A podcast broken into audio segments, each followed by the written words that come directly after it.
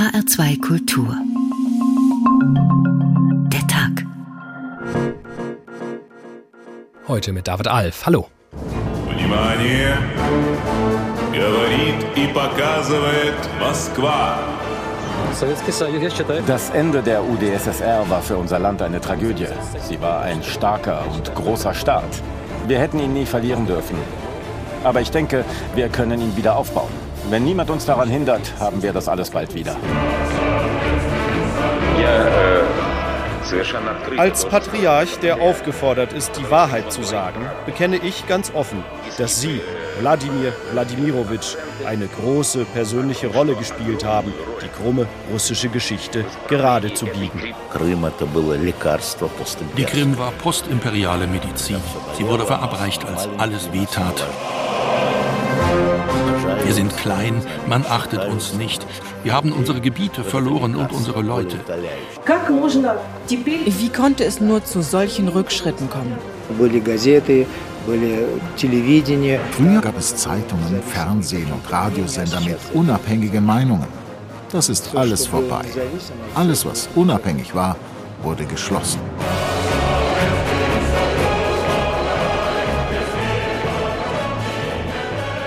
Wladimir Putin hat diesen Krieg gewollt und geplant. Da sind sich die meisten Beobachter einig. Völkerrechtlich gesehen handelt es sich um einen Krieg Russlands. Russland und seine imperialen Ansprüche führt Putin auch im Mund, um den Überfall zu rechtfertigen. Russland ist geografisch groß, aber ökonomisch verhältnismäßig schwach. Dort wohnen Menschen aus vielen Ethnien und Nationen zusammen. Die bürgerliche Zivilgesellschaft ist aber wohl nur eine kleine, eher städtische Schicht. Die Menschen in Russland stehen, wenn man Wahlergebnissen und Stimmungsberichten traut, mehrheitlich hinter Putin. Aber stehen sie auch hinter seinem Krieg? Unter anderem das fragen wir uns in dieser Tagausgabe heute und sie heißt Putins Reich, was ist mit Russland los? Und um uns diesem gewaltigen Land mal zu nähern in all seiner Unterschiedlichkeit, unternimmt Christine Hamel jetzt einen ersten Versuch und nimmt uns mit auf zwei russische Inseln. Sie zeigen, welche Entwicklungen Russland nimmt und wie es sich verändert. Beide Inseln gelten als heilig, beide Inseln sind Unrechtsinseln, beide Inseln rahmen schwarz auf weiß die russische Gegenwart und sind trotzdem grundverschieden. Die eine ein Ferienlager, die andere ein Straflager. Ausgerechnet zwei Inseln an der Peripherie stoßen Entwicklungen an, die Russland tiefgreifend und für immer verändern. Beide Inseln gelten als heilig. Beide Inseln sind Unrechtsinseln. Beide Inseln rahmen schwarz auf weiß die russische Gegenwart und sind trotzdem grundverschieden. Die Solowitzki-Inseln im Weißen Meer, etwa 1000 Kilometer nördlich von St. Petersburg, und die von Russland annektierte Halbinsel Krim im Schwarzen Meer.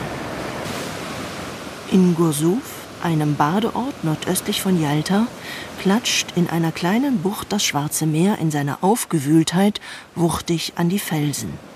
Zypressen, Feigenbäume, Palmen, Magnolien, tiefblau der Himmel gedehnt. Ist hier alles zu? Ja, hier kommt man nicht rein. Hinter der Mauer ist es sehr schön, aber man bekommt nichts zu sehen. Der ganze weit ausschweifende Meerbogen neben der Stadt ist hinter einer sieben Kilometer langen und drei Meter hohen Steinmauer verschwunden. Als die Ukraine war, gab es nur einen kleinen Zaun. Nachdem Russland kam, Sie sehen ja selbst. Vielleicht haben Sie Angst vor Terroristen. Schwer bewaffnete Nationalgardisten stellen die Security am Eingang. Gleich daneben eine Außenstelle des Innenministeriums der Russischen Föderation. Auf der Krim entstehen Lager zur Belohnung. Auf den Solowitzki-Inseln entsteht zeitgleich ein Lager zur Bestrafung. Offiziell das Lager für besondere Aufgaben. Ich fahre mit dem Zug von St. Petersburg 800 Kilometer immer nur nach Norden. Die Fahrt nach Kem am Weißen Meer dauert eine Nacht und einen halben Tag. In Kem liegen die Schiffe ab zu den Solowitzki-Inseln im Süden des Weißen Meeres. Es ist ein Nebenmeer des Arktischen Ozeans. Die Solowitzki-Inseln, kurz Solovki, sind ein hochrangiges orthodoxes Pilgerziel. Die Tschecher, der Geheimdienst der neuen Sowjetunion, richtet 1923 auf den Solowitzki-Inseln ein Arbeitslager ein, den ersten Gulag. Die Bolschewiki müssten nicht viel ändern, denn das Kloster war ein orthodoxes Alcatraz. Überall wird gebetet und gesungen. Das Kloster tritt dabei regelrecht in einen Wettbewerb mit der Geschichte des Lagers. Alle Orte sollen so inständig wie möglich fromm umgedeutet werden. An das Lager will sich niemand mehr erinnern. Die Mönche haben hier immer auch als Gefängniswärter gearbeitet. 1927 waren 112 Mönche als Lageraufseher tätig. Sie trugen eine spezielle Uniform und haben gleichzeitig Gott und dem Geheimdienst gedient. Mönche und Priester sind unter den Bolschewiki zigtausendfach ermordet worden. Dass es aber auch Kollaboration gab, würden Amtsträger der Orthodoxie gerne unter den Tisch fallen lassen. Tatsächlich verneigt sich Patriarch Kirill vor maßgeschneiderter Geschichte. Putins Geschichtsklitterung segnet er ab wie ein Glaubensbekenntnis. Als Patriarch, der aufgefordert ist, die Wahrheit zu sagen, bekenne ich ganz offen, ohne auf politische Konjunktur und propagandistische Akzente zu achten, dass Sie, Wladimir Wladimirowitsch, eine große persönliche Rolle gespielt haben, die krumme russische Geschichte gerade zu biegen. Und nach der krummen Geschichte Russlands kommen wir zur krummen Gegenwart. Hermann Krause war viele Jahre ARD-Korrespondent in Russland. Er lebt bis heute in Moskau, arbeitet dort für den Volksbund Deutsche Kriegsgräberfürsorge. Hallo, Herr Krause. Ja, schönen guten Abend. Herr Krause, von Berlin sagt man immer, wenn du Berlin kennst, kennst du Deutschland nicht. Wenn man New York kennt, kennt man die USA nicht. Das ergibt auch alles für sich irgendwie Sinn, aber fährt man dann nach Castrop-Rauxel, dann erkennt man schon relativ viel Deutschland. Wir sprechen in dieser Sendung aber über Russland, ein Land mit elf Zeitzonen, einer Grenze zu 14 Ländern auf einer Länge von 20.000 Kilometern. Würden Sie von sich behaupten, Russland zu kennen? Nein, würde ich nie sagen. Ich finde auch alle, die jetzt immer als Russlandkenner vorgestellt werden, äh, da mache ich immer riesige Fragezeichen, weil wir sind ja eigentlich Gäste in diesem Land, wir verstehen vieles nicht und ich glaube, die Russen verstehen es manchmal selbst nicht, äh, was da eigentlich passiert und äh, wie Sie schon sagten, weit auseinander, riesige, ähm, riesige Flächen und ähm, es gibt natürlich einiges, was vereint. Das ist die Sprache, das ist die Kirche, die russisch-orthodoxe Kirche, die eine wichtige Rolle spielt, haben Sie ja gerade schon gesagt, und natürlich die Kultur. Beschreiben Sie mal das Russland, in dem Sie seit vielen Jahren leben und arbeiten, das sich Ihnen dort darstellt.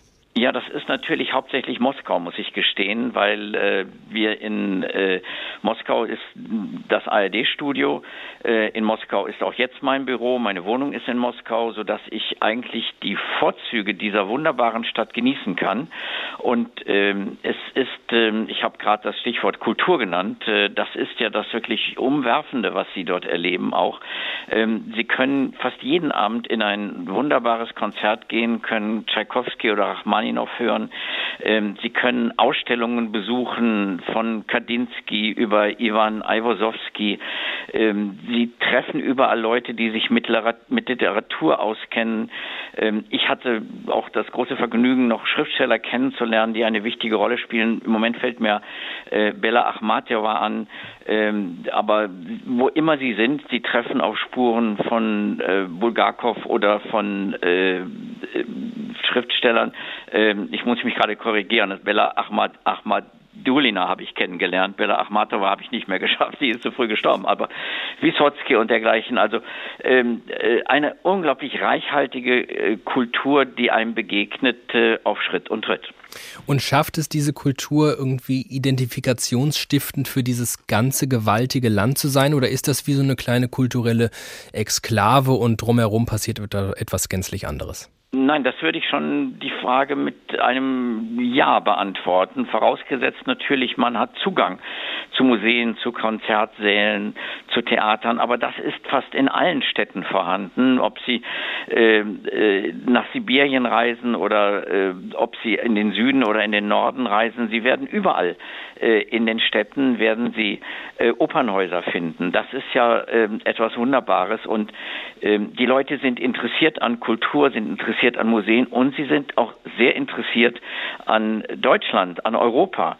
Ähm, Im Moment hört sich das ja alles gar nicht so an. Im Moment äh, wird hier ein ganz starkes, wie sagt man, Russland-Bashing betrieben. Zu Recht, zu Unrecht ist jetzt erst einmal dahingestellt, aber es handelt sich ja um die Politik des Präsidenten, nicht ja. um die Politik des kleinen Mannes und der einfache Mensch, der einfache Russe, die einfache Russin ist daran interessiert, ähm, mit Deutschland, mit Europa gute Beziehungen zu haben. Im Moment alles ganz anders, alles ja. auf Eis gelegt, äh, alles in einem sehr schwierigen, in einer sehr schwierigen Situation.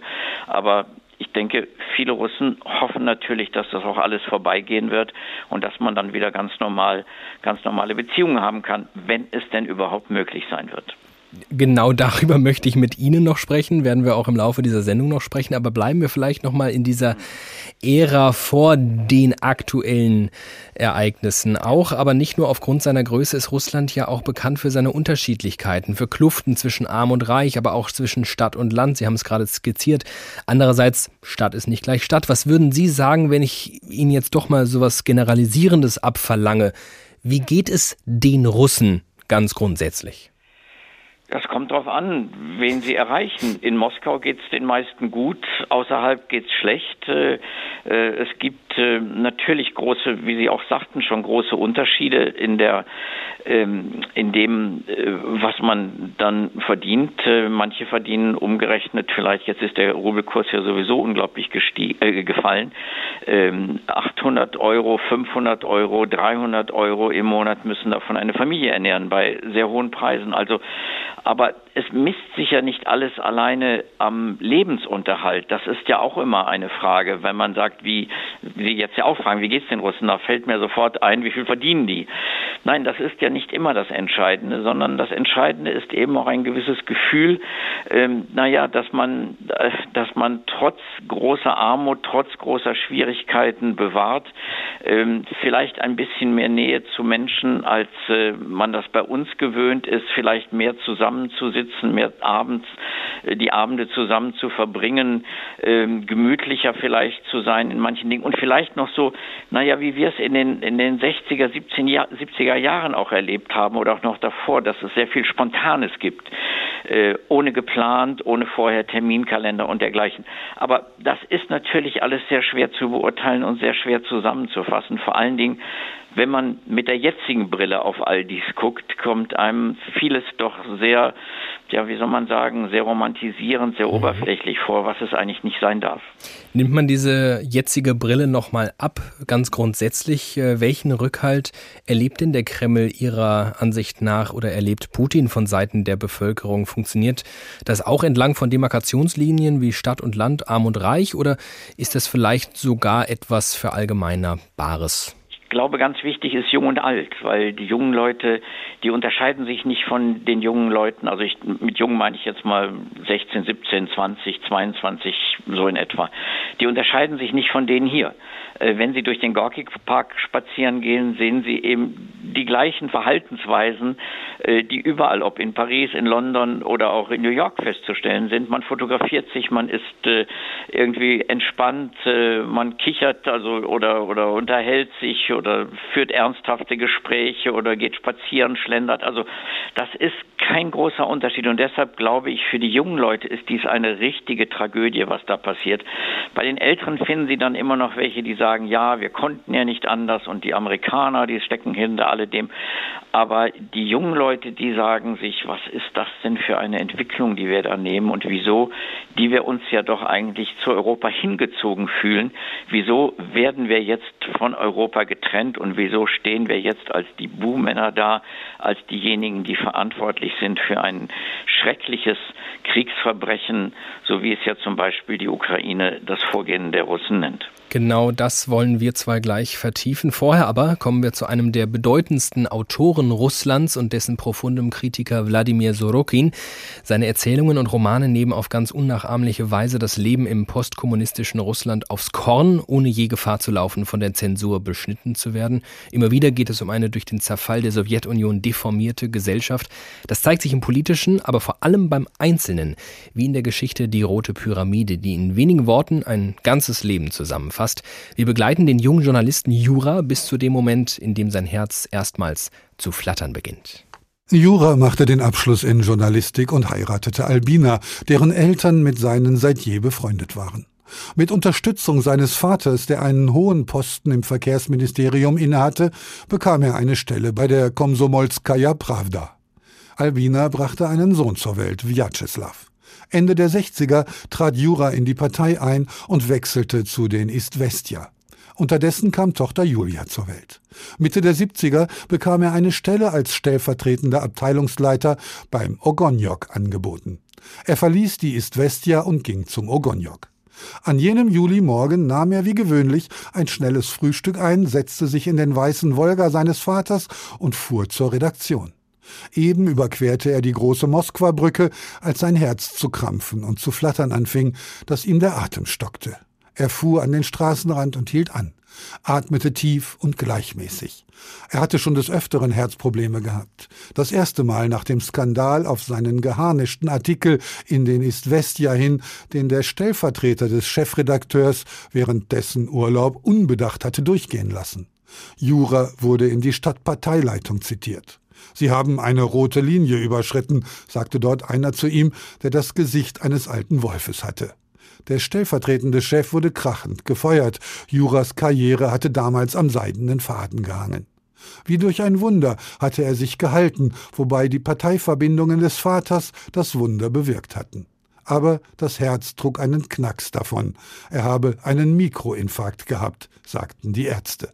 Wie es in dieser Geschichte weitergeht, hören wir gleich. Putins Reich, was ist mit Russland los? Diese Frage stellen wir uns heute hier im Tag und bei der Suche nach Antworten hilft uns dankenswerterweise noch immer Hermann Krause, langjähriger ARD-Russland-Korrespondent, der immer noch in Russland lebt und arbeitet.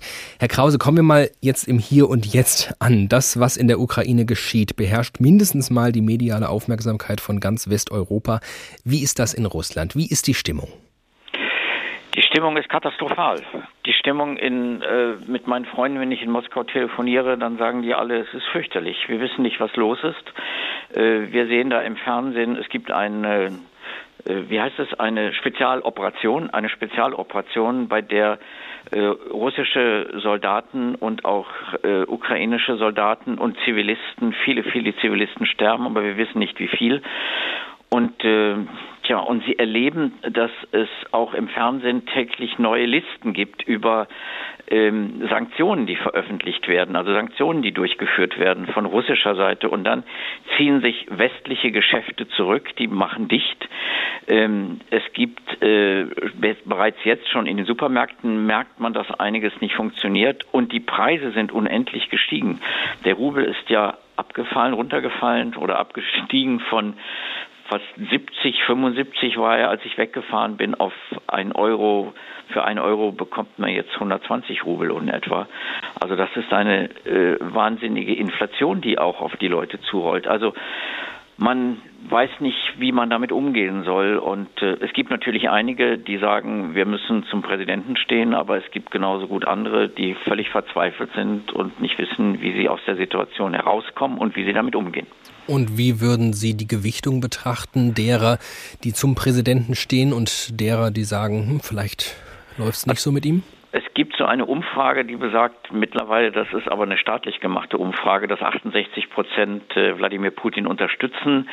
Ich glaube, das ist ein bisschen sehr hoch gegriffen, aber 40 Prozent für, 20 Prozent skeptisch, 40 Prozent gegen. So in etwa würde ich es, würde ich es einschätzen. Ähm, wobei die Stimmung, man weiß jetzt gar nicht, wie sie das entwickeln wird, wenn die Sanktionen zuschlagen und wenn es äh, immer schwieriger wird für die Menschen zum Beispiel Geld zu bekommen aus den Automaten. Das ist ja jetzt schon festzustellen. Wenn die Preise weiter steigen bei gleichbleibenden Gehältern also wie man da in Russland darauf reagieren wird, die äh, offizielle Linie ist ja, dass gesagt wird, da ist der Westen schuld und die Schuld liegt alleine bei den Amerikanern, liegt bei den Europäern, die liegt nicht bei uns. Schafft es diese Erzählung auch in die Köpfe derer, mit denen Sie so sprechen? Zum Teil ja. Das ist äh, für mich auch sehr deprimierend, dass ich das mitbekomme, dass Sie sagen, ähm, es sind doch die Amerikaner, die dafür verantwortlich sind. Die überfallen, oder noch anders, muss ich anders formulieren, die sagen, also der Krieg wird nicht die Spezialoperation, dürfen Sie ja nur sagen, unsere russischen Freunde, die Spezialoperation wird ausgeführt, weil die Amerikaner die Ukraine versuchen zu besetzen. Das Ganze erfolgt auf dem Rücken äh, der Ukrainer und ist von Amerika angezettelt. Und die Deutschen mussten Waffen liefern, das haben die Amerikaner so gewollt. Und diese Logik, die verfängt bei vielen, weil Äh, wann immer man mit Russen spricht, sagen sie, warum verlasst ihr euch oder warum hört ihr nur auf äh, die USA? Die sind doch jetzt wieder diejenigen, äh, die diesen Krieg vorantreiben und die die Waffen liefern und die wollen, dass Ukrainer gegen Russen kämpfen. Da dürft ihr nicht mitmachen. Also diese Logik ist in irgendwie verankert äh, im Bewusstsein der Menschen und das hat man schon vor, also vor diesem Krieg schon lange gehört, dass es doch die Amerikaner sind, die im Grunde die Europäer und die Deutschen zwingen, eine antirussische Politik zu betreiben. Putin soll über viele Jahre hinweg Desinformation in seinem Land ja, mehr oder minder systematisiert haben. Soziale Netzwerke wie Facebook sind inzwischen auch nicht mehr aus Russland heraus abrufbar. Haben Russinnen und Russen überhaupt die Möglichkeit, sich ohne russische Propaganda zu informieren? Ja, die jungen Leute, die sich auskennen, eben mit äh, den Möglichkeiten, auch wenn Twitter jetzt abgeschaltet ist, über äh, andere Kanäle, über Telegram noch immer äh, an Informationen zu kommen. Und das erinnert mich auch ein bisschen an die Zeit in der Sowjetunion, als es auch keine offiziellen Informationen gab, sondern als es viele Küchengespräche gab, wie das damals hieß, äh, äh, Literatur im Selbstdruck, im Samistat veröffentlicht wurde und so etwas. Also da ist man schon fast wieder angekommen. Nur natürlich alles in einer digitalen Welt und da ist vieles ganz anders. Da ist eigentlich das, was wir damals, ich war ja 1986 zum ersten Mal in der Sowjetunion und die Propaganda, die wir damals im Fernsehen gesehen haben von den ewig guten Ernten, die ist schon fast romantisch zu nennen, so wie das damals gemacht wurde. Da wussten alle, das stimmt nicht, dass die Ernte laufend besser wird, jedes Jahr besser wird, aber heute ist es so, dass die Leute, wenn sie denn das Fernsehen anschalten, manchmal auch nicht wissen, ist das jetzt weit oder ist das nicht weit? Und viele glauben leider, dass die Politik oder dass die, dass das, was sie dort sehen im Fernsehen, dass das der Wahrheit entspricht. Das sagt Hermann Krause, viele Jahre ARD-Korrespondent in Russland, seit 2018 Leiter der Vertretung des Volksbundes Deutsche Kriegsgräberfürsorge in der Russischen Föderation. Vielen Dank, Herr Krause.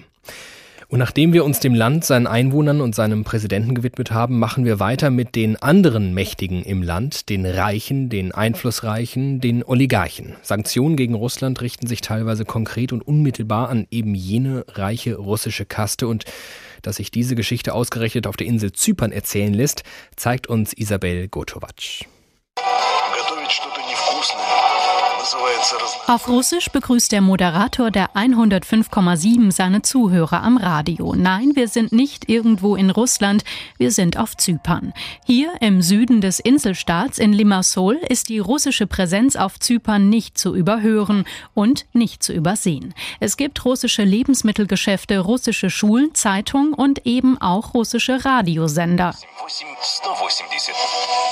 Der Inselstaat ist zur zweiten Heimat vieler aus Russland geworden. Ihren Aufenthalt haben sie sich durch einen goldenen Pass gesichert. Für die Regierung in Nicosia waren die goldenen Pässe lange ein lukratives Geschäft.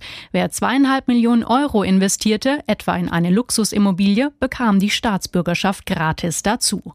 Nach einem Korruptionsskandal wurde das Programm vor zwei Jahren eingestellt. Geblieben ist das Geld derer, die sich zuvor auf der Insel niederlassen konnten. Fast fünf der Bewohner des Inselstaates sind aus Russland. Darunter sollen auch einige mit guten Verbindungen zum russischen Präsidenten Wladimir Putin sein.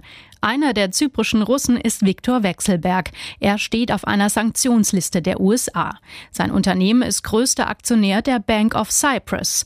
Ein weiterer prominenter eingebürgerter Zyprer mit engen Kreml-Verbindungen ist der russische Industrielle Alexander Ponomarenko. Sollte Russen wie ihnen in einem weiteren Schritt der zyprische Pass entzogen werden, könnte es für die Regierung in Nicosia unangenehm werden. Russlands Krieg gegen die Ukraine bringt Zypern zunehmend in eine schwierige Lage. Der Luftraum über der Insel ist für russische Flugzeuge gesperrt. Wenn es länger bei der Sperre bleibt, stehen auch der zyprischen Tourismusbranche schwierige Tage bevor. Russland ist tatsächlich unser zweitgrößter Markt, der nennenswerte Summen in unser Land gebracht hatte. Erklärt der Chef des zyprischen Hotelverbands. Wie hart eine mögliche Tourismusflaute den Inselstaat treffen könnte, weiß auch Finanzminister Konstantinos Petridis zu prognostizieren. Russland macht 25 Prozent des Tourismus auf Zypern aus. Und wenn wir davon ausgehen, das alles zu verlieren, dann wird uns das bis zu zwei Prozent unseres Bruttoinlandsprodukts kosten. Erklärte Petridis wenige Tage nach den Sanktionen gegen Russland. Und trotzdem hat es sich Zypern den Beschlüssen der EU angeschlossen. Wir sind sehr besorgt, nicht nur wegen des Kriegs, sondern auch ökonomisch. Die Touristen aus Russland und der Ukraine werden nicht nach Zypern kommen, die sind weg. Wir hier in Nicosia sind ein für alle Mal fertig. Es ist ausgeschlossen, dass wir wieder auf die Beine kommen werden. Die Touristen sind weg. Dieser Krieg hat uns den Rest gegeben. Klagt dieser Ladenbesitzer. Der zyprische Präsident Nikos Anastasiadis muss jetzt schauen, wie weit er die Sanktionen der EU gegen Russland mitträgt. Denn dann müssen in einem nächsten Schritt auch die Bankkonten seiner russischen Neubürger durchleuchtet werden. Und über reiche Russen wollen wir weiter sprechen. Ein gleichnamiges Buch jedenfalls hat sie schon geschrieben. Ansonsten ist Elisabeth Schimpfössel Soziologin an der Aston University in Birmingham. Hallo Frau Schimpfössel. Hallo, schönen Abend. Oligarchen, das sind extrem reiche Russen. Ist man automatisch Oligarch, nur weil man Russe ist und viel Geld hat? Oder was zeichnet Oligarchen genau aus? Ganz reichen tut das Geld nicht, aber das ist natürlich der wichtigste Faktor. Äh, viele der, derer, die wir als Oligarchen verstehen, äh, zumindest bis vor zwei Wochen, sind Leute, reiche Tycoons, äh, Geschäftsmänner, die vorwiegend in den 90er Jahren ihr Geld gemacht haben, nach dem äh, Zusammenbruch der Sowjetunion 1991 in den Privatisierungen während der ähm, schnellen Reformen, die in den 90er Jahren durchgeführt wurden. Welchen Stellenwert hat das, dass es das ist, was sie eint. Haben Sie dadurch auch eine politische Funktion in Russland? Sie haben eine politische Funktion gehabt noch unter Jelzin in Mitte der 90er Jahre. Die haben sie mit Putin verloren. Sie haben aber doch auch politischen Einfluss, besonders wenn man sie als Gruppe sieht. Äh, sie sind natürlich Putin untergeordnet und müssen nach seiner Flöte tanzen, aber trotzdem braucht Putin sie auch. Es ist eine der Machtgruppen und Putin ist so lange an der Macht, weil es immer geschafft hat, die verschiedenen Machtinteressen auszubalancieren. Und wenn er da die Oligarchen als Gruppe verliert, dann ist diese Balance ähm, aus ähm, Gleichgewicht. Und das kann er sich auch nicht leisten. Zumindest wir wissen natürlich nicht, wenn er auf den Kno roten Knopf drückt, dann sind ihm auch die ähm, Präsidentschaftswahlen in 2024 wurscht. Äh, aber äh, sollte doch wieder eine gewisse Normalität einkehren, dann bräuchte er die Oligarchen auch für die Präsidentschaftswahlen in zwei Jahren. Dann bleiben wir mal bei dem Flötenspiel des Putin. Wie sieht das aus, wenn Sie sagen, ähm, Sie müssen nach seiner Pfeife tanzen, nach seiner Flöte tanzen? Also was kann er de facto, an welchem Hebel sitzt er, was für einen Einfluss hat er auf die Oligarchen? Ja, er kann ihnen da ähm, alles vorschreiben und natürlich sie auch tadeln, wenn ihm was nicht gefällt. Wir haben das gesehen vorletzte Woche, da hat es sie am Donnerstag in den Kreml ähm, einbefordert und ähm, ihnen äh, mitgeteilt, äh, passiert. Haben natürlich die Oligarchen nichts zu sagen, wie auch äh, sonst niemand in den Tagen davor. Er kann ihnen auch äh, Aufgaben verteilen, was er gern macht in Krisensituationen, wenn er sie braucht, um Geldspritzen in verschiedene Bereiche äh, zu verteilen. Er kann ihnen auch äh, Aufgaben verteilen. Das äh, ist besonders dann oft nötig, wenn ökonomische Krisen äh, einsetzen und er bis bestimmte Bereiche, Infrastruktur, Sozialprojekte abgedeckt haben will von den Oligarchen. Er kann auch ähm, sie einsperren, wenn er ein Zeichen setzen möchte. Das hat er mit einem meiner Interviewpartner gemacht. Der sitzt schon lang und wahrscheinlich noch 20 Jahre, wenn er den anderen klar machen will, dass sie doch jetzt nicht das ganze Geld auf Offshore-Inseln bringen sollen, sondern auch in Russland investieren sollen. Äh, solche Dinge, also, sie tanzen, also da hat er natürlich völlig das Sagen. Aber er braucht sie natürlich auch. Sie kann nicht die, die Loyalität aller Oligarchen von einem Tag auf den nächsten verlieren. Es gab noch vergangene Woche Diskussionen darüber, inwieweit jetzt überhaupt alle relevanten Oligarchen von Sanktionen getroffen würden. Da wurde dann auch nachjustiert. Wie schätzen Sie das aktuell ein? Sind die Sanktionen von Seiten der EU, aber auch Großbritannien effektiv? Naja, es gibt noch fast keine Oligarchen auf den Sanktionslisten. Es gibt wohl ein paar Namen, die äh, Weltpolitik mit ihrer Umdeutung, was ein Oligarch ist, in den letzten zwei Wochen als solchen bezeichnen, aber es sind im Großen und Ganzen Putin, Profiteure, engste Freunde, die, die reich geworden sind, nicht 90er Jahren, sondern weil sie ähm, zum Beispiel sein Judo-Trainer, sein ehemaliger oder, oder sein ehemaliger Koch, weil sie so eng mit äh, Putin befreundet sind. Und die sanktionieren, das bringt natürlich wenig, weil die ja sowieso nie erwartet hätten, dass sie jetzt hier im Westen mit größtem Jubel und Trubel in Empfang genommen äh, würden. Während viele der Oligarchen, Oligarchen äh, schon äh, längst äh, einen halben Fuß im Westen haben und den auch nicht verlieren möchten. Müssten diese Oligarchen nach ihrer Definition, die nach ihrer Definition Oligarchen sind, auf diese Liste? Würde das helfen? Ja, das hätte sicher geholfen, wäre das vor zwei Wochen passiert. Äh, es passiert immer noch sehr zögerlich. Die EU vor inzwischen eine Woche war da vorne dran. Die USA ist auch nicht so pingelig, aber Großbritannien hält sich das sehr fein zurück. Es gibt inzwischen äh, zwei richtige Oligarchen in Großbritannien, die auf der Liste sind. Sie haben gerade gesagt, äh, Putin trommelt die ganz gern mal zusammen und verteilt Aufgaben. Wie glauben Sie, spielt sich das momentan zwischen dem Kreml und den Oligarchen ab? Ähm, passiert das auch? Wenn ja, was könnten das für Aufgaben sein, die Putin an die Oligarchen weitergibt? Wie sie medial auftreten dürfen, das zum einen. Was sie zu unterstützen haben, wie sie äh, Krisenmanagement beitragen müssen, wo ihre Interessen in Zukunft liegen sollen. Wir wissen ja von der, schönen Twitter-Account, jemand, der äh, die Oligarchen-Jets verfolgt verfolgt, wo sie so hin und her fliegen. Und da war sehr viel Flugbewegung in den letzten Tagen, inklusive Moskau äh, und äh, über die ganze Welt. Ob Putin jetzt gerade im Moment rasend viel Zeit hat, sich mit den Oligarchen zu befassen, ist natürlich auch zweifelhaft. Das sagt Elisabeth Schimpfössel. Sie lehrt und forscht an der Universität in Birmingham. Vielen Dank. Und wir kommen zurück zum Russen Jura, der in Wladimir Sorokins Geschichte Die Rote Pyramide ein ganz gewöhnliches Journalistenleben führt. Einen Mikroinfarkt hat er bereits erlitten. Jetzt wiederholt sich der Schreck. Das zweite Mal hatte er unter den Eskapaden des Sohnes zu leiden gehabt, der in eine üble Geschichte geraten war, kollektive Vergewaltigung im Studentenwohnheim. Gegen den Jungen wurde ermittelt. Juras Vater war vor kurzem gestorben und konnte nicht mehr helfen. Jura musste selbst den Kanossagang durch die Büros antreten, betteln und sich erniedrigen. Der Sohn kam auf Bewährung davon. Selbst schluckte er im Anschluss ein halbes Jahr lang Tabletten. Hernach war alles ausgestanden. Aber jetzt, aber jetzt, aber jetzt, das Herz flatterte. So hatte er es noch nie erlebt. Jura fing an zu keuchen. Er stieg aus, ging zur Brüstung, legte die Hände auf den kalten Granit, blickte hinab in die morgendliche Moskwa und atmete. Aus dem Fluss wehte es kühl herauf. Langsam bekam sich Jura wieder in die Gewalt. Aber das Herz hörte zu flattern nicht auf. Es zappelte wie ein kleines Tier, das in der Falle saß. An der Angel hing an Fäden tanzte. Con, con, fon, fon. Jura atmete, atmete, atmete. Ihm schwindelte. In seinen Ohren zirpten jetzt zwei stählerne Zikaden. Stopp, stopp, stopp, versuchte Jura sich zu beruhigen. Die Zikaden zirpten, die Knie zitterten. Er umklammerte die Brüstung, sackte darauf nieder. Unten glitzerte das Wasser. Glitz, glitz, glitz. Stopp! flüsterte er zu sich selbst. Stopp! Stopp! Das Herz, Her Herz, das Herz.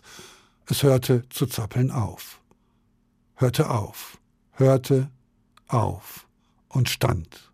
In ihm trat Stille ein. Jura bäumte sich auf, mit letzter Kraft, die Hände in die Brüstung gekrallt, und er erblickte die rote Pyramide.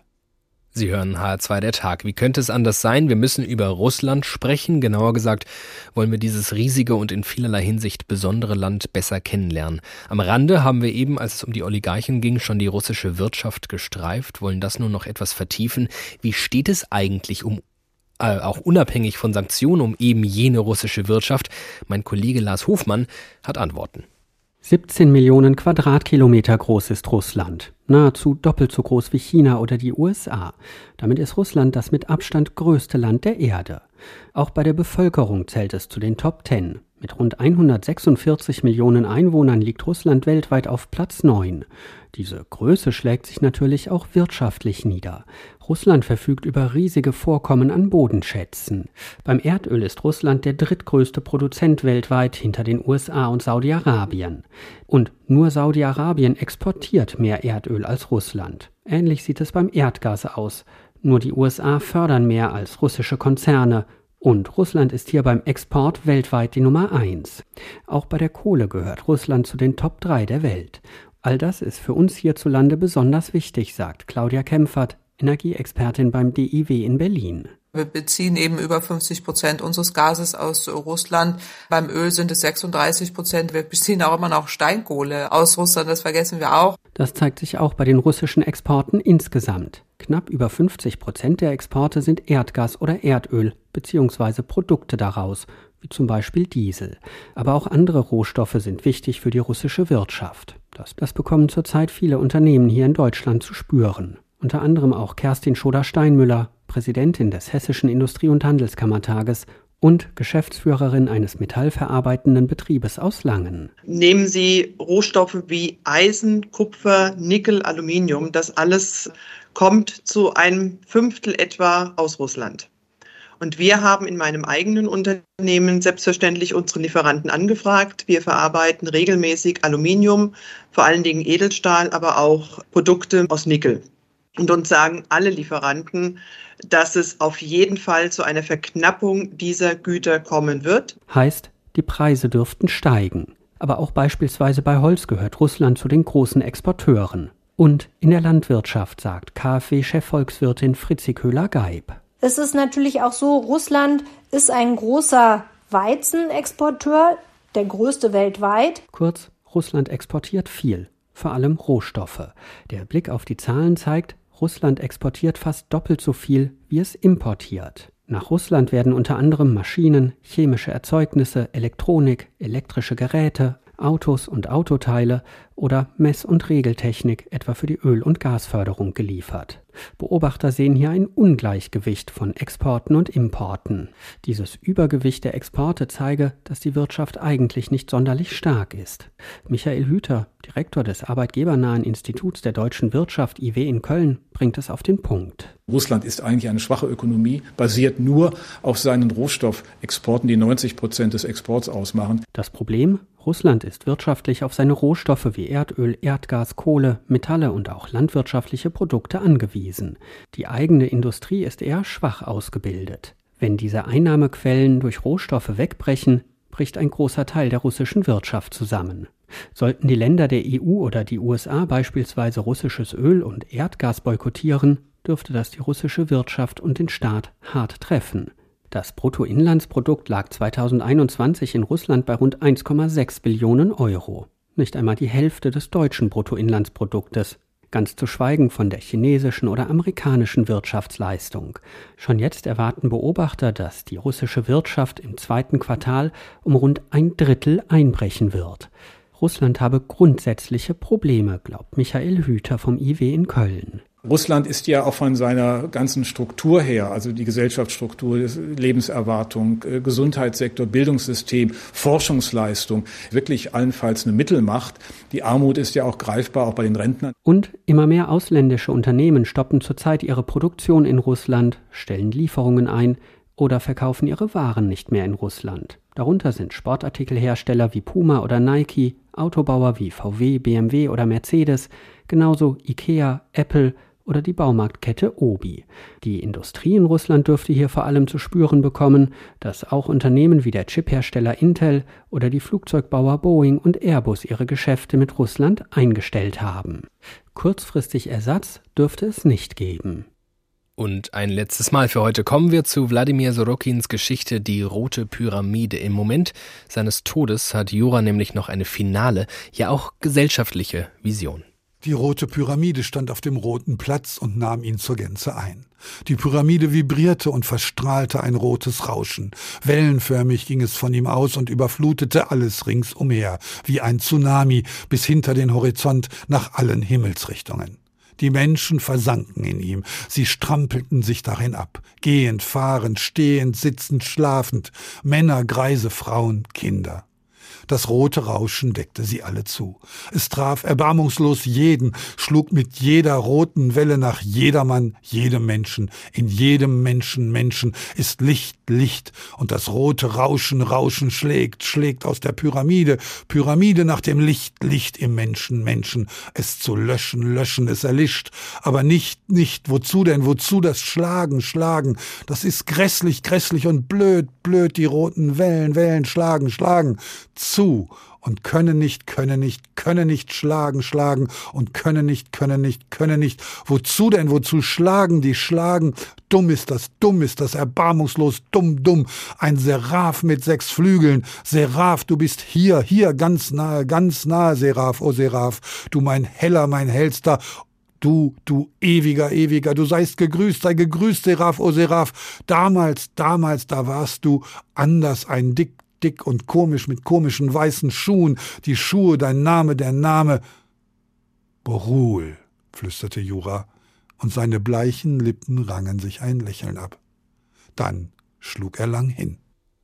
Was ist mit Russland los? Diese zugegeben etwas ja, lapidare Frage stellen wir uns. Lapidar mag sie wirken, ernst gemeint ist sie dennoch. Und das haben wir gemein mit dem Titel einer ARD-Dokumentation, die Sie aktuell in der Mediathek finden. Die heißt nämlich Fuck This Job. Der Film erzählt die Geschichte von Dost, dem letzten unabhängigen Fernsehsender in Russland. Der Titel ist ein Zitat aus der Live-Reportage eines Dost-Reporters vom Maidanplatz in Kiew, nämlich als die Polizei auf die Demonstranten schießt. Beim verdeckten Einmarsch in den Donbass verneint Putin im Staatsfernsehen zwar, dass russische Soldaten in der Ukraine sind. Währenddessen berichtet Dost aber aus dem Donbass und interviewt dort gefangen genommene russische Soldaten. Der ukrainische Präsident Zelensky wendet sich kurz nach dem Einmarsch der russischen Truppen auf Dost TV direkt an das russische Volk und möglicherweise ist das das endgültige Aus für den Sender. Und unser Ausschnitt hier dieser Doku erzählt von der ersten Schließung des Senders 2014. In diesen Minuten findet hier auf dem Platz der Unabhängigkeit in Kiew eine Protestaktion gegen die ukrainischen Machthaber statt, nachdem diese die Unterzeichnung des Assoziierungsabkommens mit der EU verweigerten. Richtet den russischen Bürgern bitte aus, dass wir absolut nichts gegen sie haben. Wir lieben sie sogar sehr. Nur Putin lieben wir gar nicht. Mir wurde schnell klar, dass wir Zeugen essentieller historischer Ereignisse werden. Und ich bat Misha, mich nach Kiew zu schicken. Mach die Tür sofort auf. Ich muss raus. Ich habe den Schusswechsel gleichzeitig gefilmt, kommentiert und umgehend ans Studio geschickt, während ich um mein Leben rannte. Hallo Kirill, Timo hier. Der Kontakt zum Studio brach eben ab. Ruf dort an, damit Sie mich umgehend live schalten. Fuck this job. Verdammte Scheiße.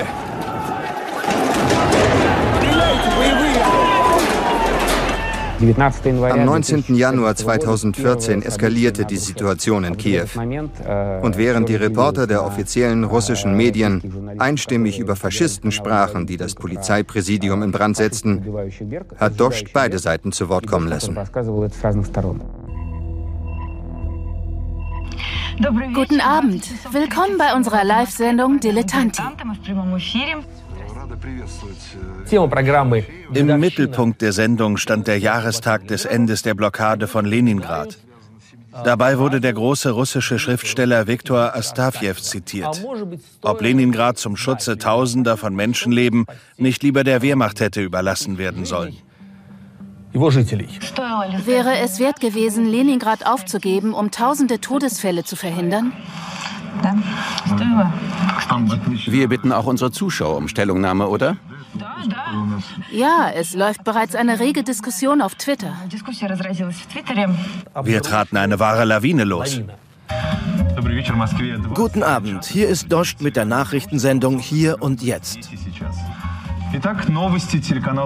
Vor etwa einer Stunde stoppte der Kabelfernsehanbieter NTV Plus die Verbreitung unseres Kanals. Die Bildschirme der Zuschauer von Dost wurden schwarz. Wir hätten nie gedacht, dass sie das zum Anlass nehmen würden, uns dicht zu machen. Es handelt sich um moralische und ethische Angelegenheiten. Der Sender Dost hat moralische und ethische Grenzen eindeutig überschritten. Ein Tag später, also am Dienstag, wird Dost in einer Parlamentssitzung lauthals kritisiert.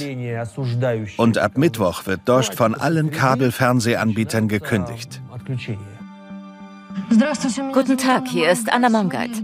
Heute moderiere ich eine Online-Sendung.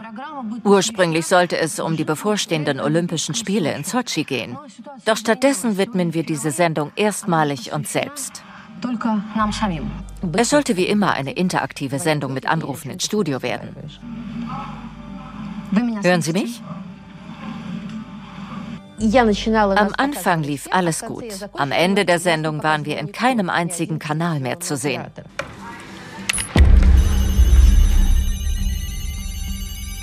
Nach einer kurzen Werbepause berichten wir Ihnen, wer Dost gesperrt hat.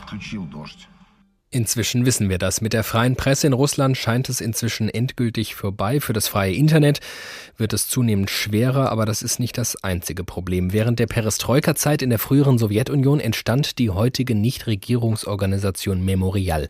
Ihr Ziel war und ist es unter anderem, die Auswirkungen der Gewaltherrschaft des Stalinismus aufzuarbeiten, der Opfer zu gedenken, aber auch aktuelle politische Fragen Russland betreffend aufzugreifen und zu kommentieren.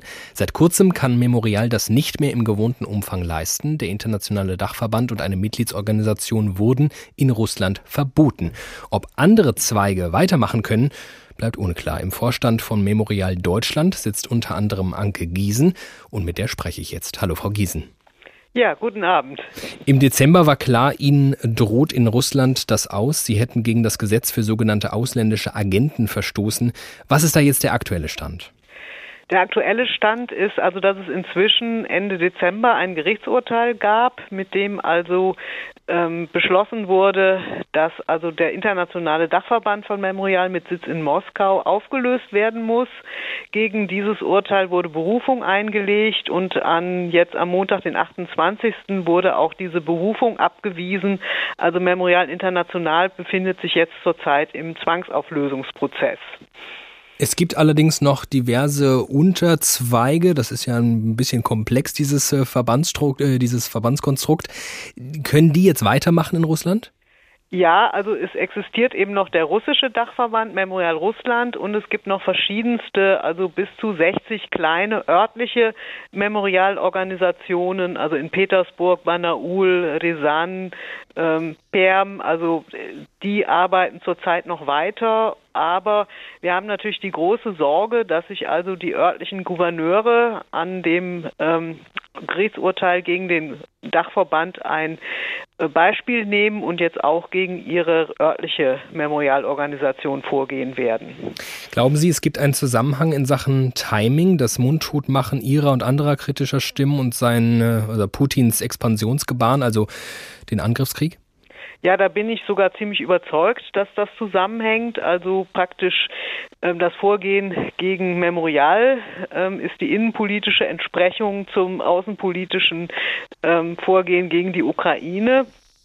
Äh, Memorial war ja immer eine Organisation, die einerseits eben auf die äh, Staatsverbrechen der Sowjetunion verwiesen hat und deren Aufarbeitung betrieben, aber auch vom Staat eingefordert hat und natürlich aber auch auf die Menschenrechtsverletzungen im aktuellen Russland verwiesen hat. Und ähm, seit es sozusagen den Krieg im Donbass gibt und die Annexion der Krim, ähm, geschehen ja auch in diesem Bereich unendlich viele Menschenrechtsverletzungen, auf die äh, Memorial hingewiesen hat. Memorial hat auch ähm, Menschen, also das Menschenrechtszentrum, das eben jetzt auch verboten wurde, eben ein, eins dieser Mitgliedsorganisationen, hat auch Menschen vertreten, die ähm, Probleme hatten, weil sie die Lage auf der Krim oder im Donbass auch benannt haben. Und ähm, daher hängt es also wirklich ganz eng zusammen. Ich hatte es eingangs schon erwähnt, Memorial Deutschland ist angetreten, um die Auswirkungen der Gewaltherrschaft unter Stalin aufzuarbeiten. Der neue Leiter der Münchner Sicherheitskonferenz, Christoph Heusgen, hat Putin eine Verklärung des Stalin-Regimes vorgeworfen. Mit dem Russland von Sacharow und Perestroika und Glasnost habe Putins Russland nichts mehr zu tun. Teilen Sie diesen Eindruck? Ähm, diesen Eindruck teile ich. Also ähm, ähm, Putin hat eigentlich äh, praktisch Stalin ähm, wieder, ähm, ja, wie, wie, soll man das sagen, ähm, also er hat, hat sozusagen seinen Ruf wiederhergestellt, der ja durchaus in den in der Perestroika-Zeit und dann auch noch in den 90er Jahren ähm, sehr zweifelhaft war in Russland, also wo man sich auch eben mit dieser Repressionsseite begann auseinanderzusetzen.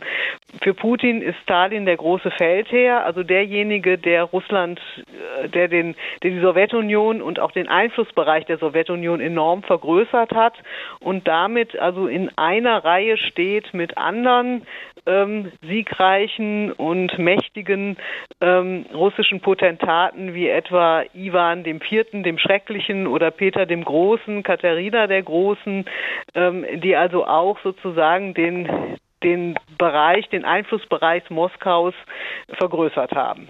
Inwiefern hat das, was Putin dort tut, eine neue Qualität? Ähm, ist es tatsächlich so, dass vor ihm alles ganz anders war?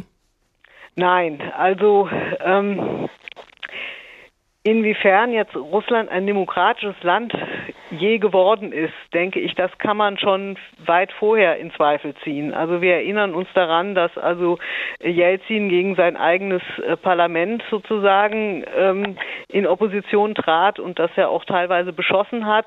Ähm, also die in dem Sinne ist nach dem Zusammenbruch der Sowjetunion die russische Demokratie nie wirklich ähm, ja auf die Füße gekommen und Institu also die die demokratischen Institutionen und auch die, die Institutionen, die den Rechtsstaat ausmachen, sind nie wirklich stark geworden. Also wir hatten immer weiter stark personalisierte Herrschaftsstrukturen auch im Jelzin-Russland und mit Putin hat sich also diese dieses Herrschen über personelle Netzwerke nochmal verstärkt. Was hat sich denn seit dem Einmarsch jetzt in die Ukraine für die russische Bevölkerung in Sachen Menschenrechte verändert? Ja, also ihnen sind ja praktisch jegliche ähm, Rechte, also in, in Bezug Informationsrecht genommen worden. Freie Presse, Versammlungsfreiheit, das ist ja jetzt alles eigentlich nicht mehr möglich. Also sich sich wirklich auch ähm, ja auch einfach gegen Putin zu äußern ist auch nicht mehr möglich. Also derjenige, der das, was in der Ukraine passiert, Krieg nennt, ähm, kann ja bis zu 15 Jahre Gefängnis bekommen im Moment. Angesichts dieser Situation und angesichts der Tatsache, dass Russland politisch, aber auch wirtschaftlich immer weiter isoliert wird, was können wir, was kann der Westen, was kann alles, was nicht Russland ist, tun, um den Menschen zu helfen in Russland? Ja, ich denke, wichtig ist, dass Russland nicht vollkommen von aus dem westlichen Informationsraum abgeschnitten ist. Und ähm, da muss ich leider sagen, also was bisher noch gut funktioniert, ist der Messenger Telegram und in dem kann man ja auch Kanäle eröffnen. Also ich würde fast sagen, also westliche Medien sollten sich Telegram-Kanäle äh, ähm, zulegen, obwohl ich weiß, wie ähm, ja auch verrufen dieser Messenger zum Teil eben im Westen ist, weil er ja auch ähm, ermöglicht, dass nicht demokratische Menschen dort ähm, sich gut vernetzen können. Aber für Russland ist das im Moment ein, ganz wichtiges ähm, Medium ähm, wo Menschen drüber noch ähm, Informationen von außen bekommen können. Das sagt Anke Giesen. Sie ist im Vorstand der Menschenrechtsorganisation Memorial Deutschland. Vielen Dank.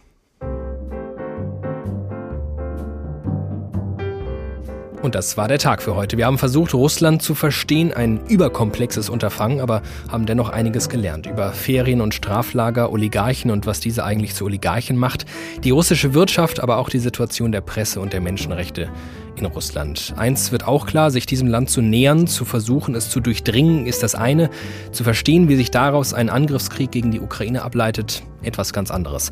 Auch darüber wird es vermutlich irgendwann eine Tagausgabe geben. Bisherige Ausgaben und auch diese finden Sie natürlich auch als Podcast auf hr2.de oder in der ARD Audiothek. Ich bin David Alf. Tschüss.